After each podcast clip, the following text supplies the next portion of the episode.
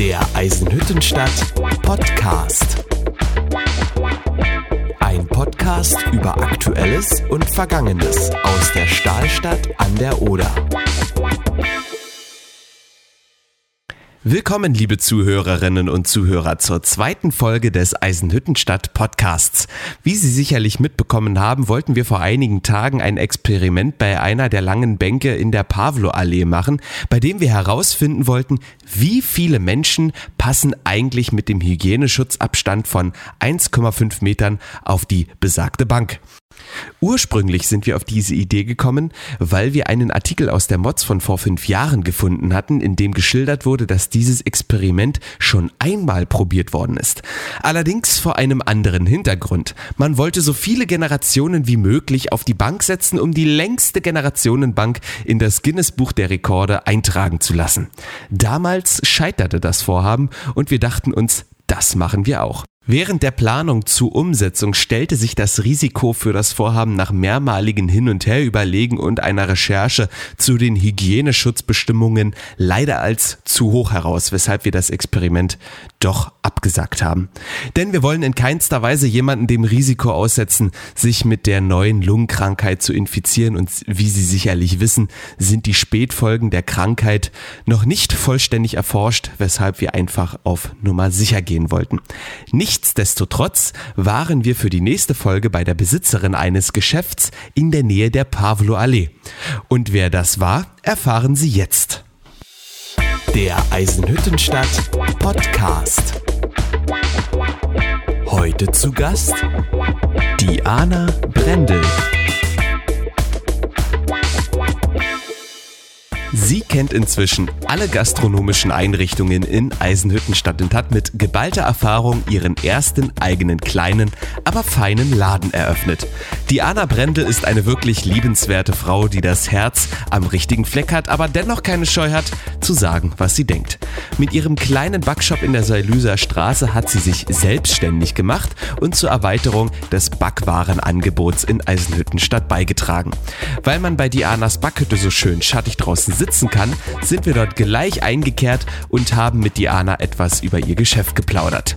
Herzlich willkommen, Diana, im Eisenhüttenstadt Podcast. Einen wunderschönen guten Tag, liebe Hörerinnen und Hörer. Hier ist wieder Ihr Podcast Eisenhüttenstadt. Wie wir in der Vergangenheit schon äh, betont haben, haben wir es uns zum Ziel gesetzt, unbekanntere, kleinere Unternehmen in diesem Podcast vorzustellen, schöne Städte von Eisenhüttenstadt, die man im Alltag gar nicht mehr so als solches wahrnimmt. Und wir möchten auch äh, ihre Sinne wieder für die Stadt und für ihre schönen Seiten schärfen.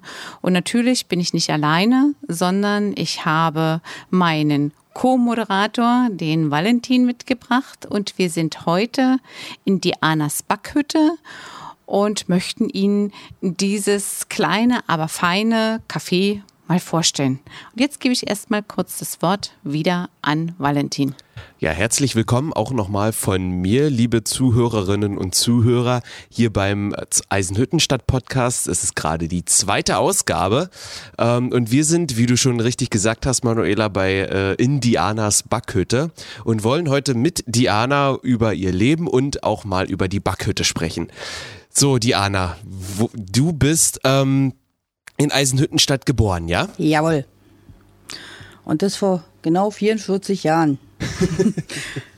ich bin hier aufgewachsen, bin hier zur Schule gegangen und habe dann der Stadt für drei Jahre den Rücken gekehrt, um meine Ausbildung zur Hotelfachfrau zu absolvieren.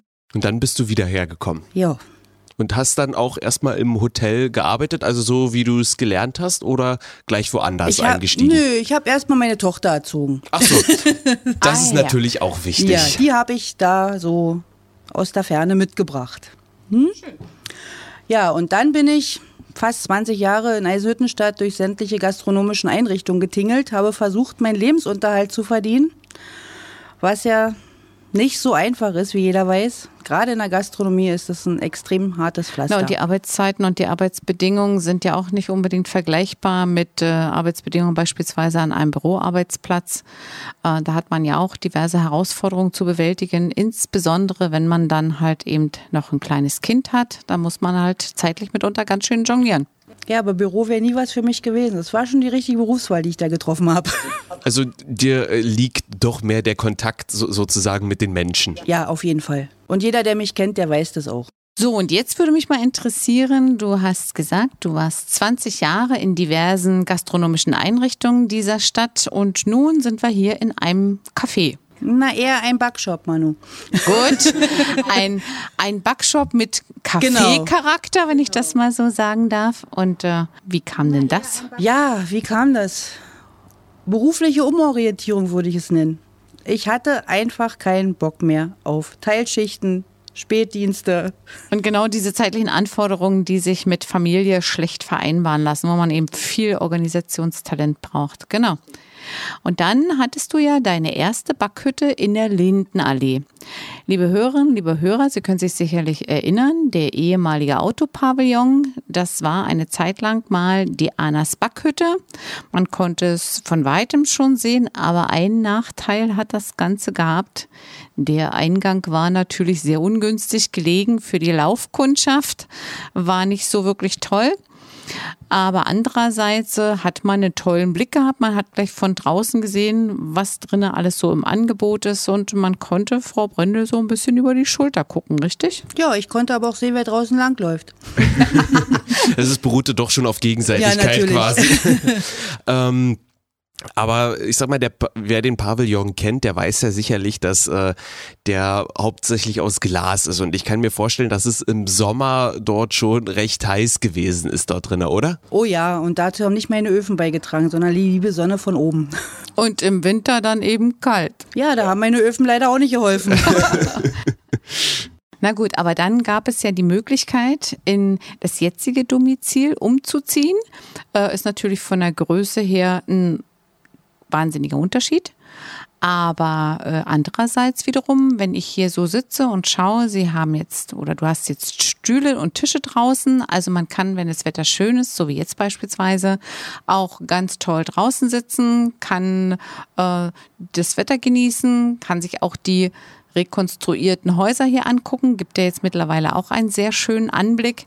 Und äh, ja, der ein oder andere wird vielleicht auch mal feststellen, dass die renovierten Häuser auch Stuckarbeiten haben. Also das sind eben diese Kleinigkeiten, wir am Anfang schon gesagt haben, dass wir es uns unter anderem auch äh, auf die Fahnen geschrieben haben, die Hörerinnen und Hörer für diese feinen kleinen Sachen zu sensibilisieren und sie nochmal darauf hinzuweisen, dass unsere Stadt eigentlich von der Sache hier recht tolle Seiten hat und dass man die im Alltag und im Stress teilweise gar nicht mehr wahrnimmt.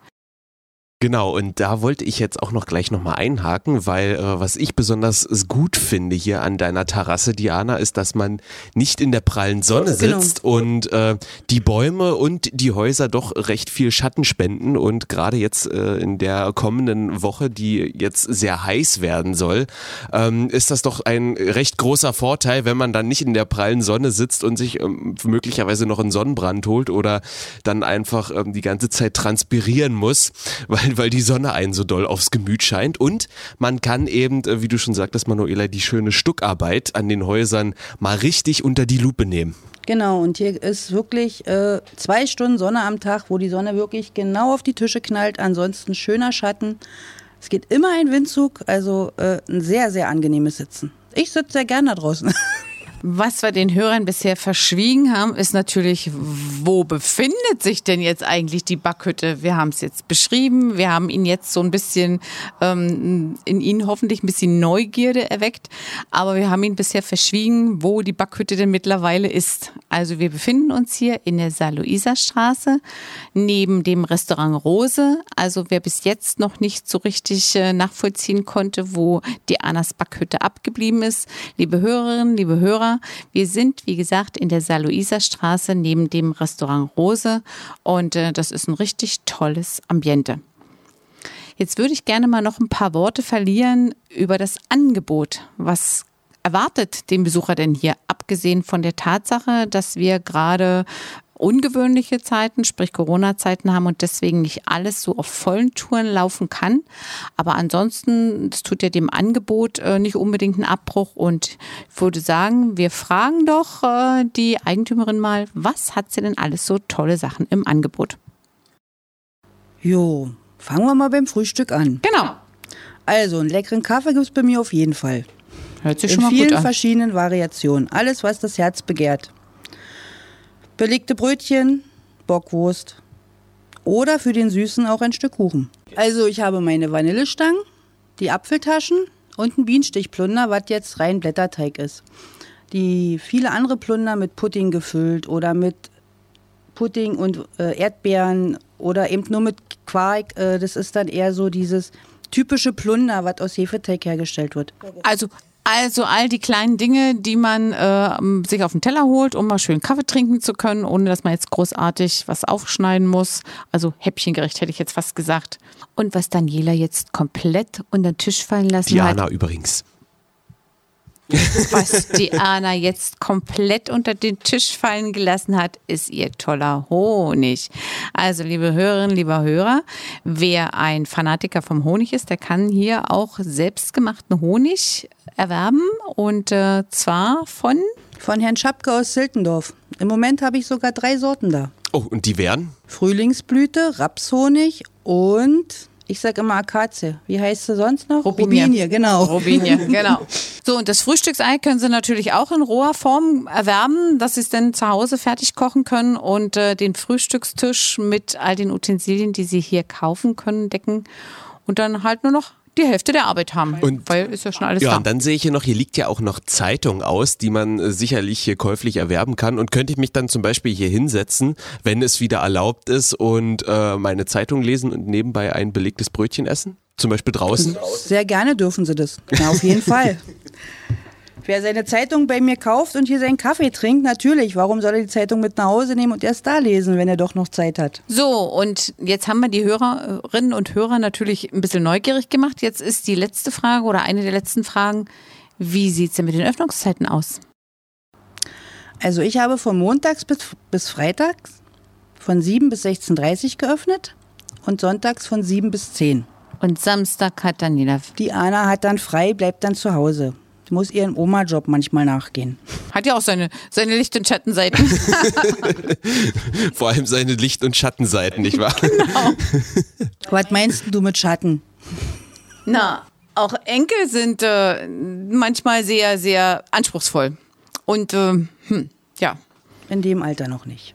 gut, alles klar. So, dann würde ich sagen, sind wir mit unseren Fragen am Ende angekommen. Ich hoffe, wir haben Ihre Neugierde geweckt. Ich hoffe, wir haben Ihnen einige Inspirationen gegeben, mal vorbeizuschauen und Frau Brendel einen Besuch abzustatten und sich davon zu überzeugen, dass das, was wir Ihnen jetzt gerade erklärt haben, auch tatsächlich so ist. Dann verabschieden wir uns hier mit der zweiten Folge des Eisenhüttenstadt-Podcasts und ich hoffe, Sie bleiben uns weiterhin treu beim Hören und äh, wir sind gespannt, was wir dann in der nächsten Ausgabe haben. Bis dahin, auf Wiedersehen. Auf Wiederhören. Auf Wiedersehen. Das war der Eisenhüttenstadt Podcast. Ein Podcast über Aktuelles und Vergangenes aus der Stahlstadt an der Oder.